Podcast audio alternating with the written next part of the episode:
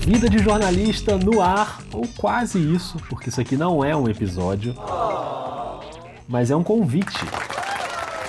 Eu sou o Rodrigo Alves, estou em São Paulo para gravar alguns episódios da série Memórias sobre coberturas históricas do jornalismo brasileiro e vai rolar um encontrinho do Vida para a gente se ver pessoalmente, trocar uma ideia, resenhar um pouquinho. Então você que mora em São Paulo, você que é jornalista ou estudante ou ouvinte do Vida ou nenhuma dessas opções, se bem que ouvinte do Vida você deve ser, né? Porque se você está ouvindo isso aqui, imagino que você, pelo menos nesse episódio, você está sendo um ouvinte. Mas enfim, vem, dá uma passada, dá um oi. Vai ser na quinta-feira, dia 18, é quinta agora, nessa semana, às 18 horas até 21, até 9 da noite ali no Centro Cultural São Paulo.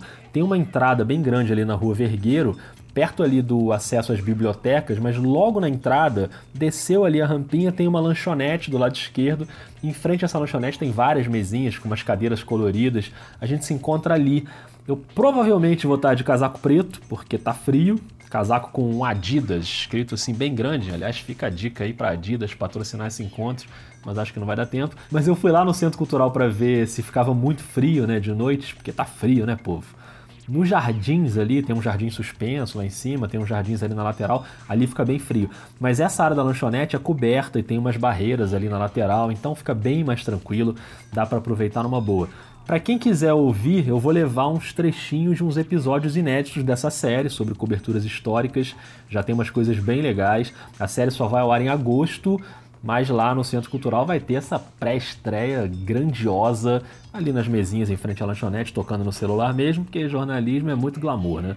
Então, ó, quinta-feira, 18 horas, mas você pode chegar mais tarde, você pode passar só para dar um oi, fica à vontade, no Centro Cultural São Paulo, lá no Twitter, no arroba vida jornalista, eu botei todas as informações lá, tem umas fotos também do lugar para quem não conhece.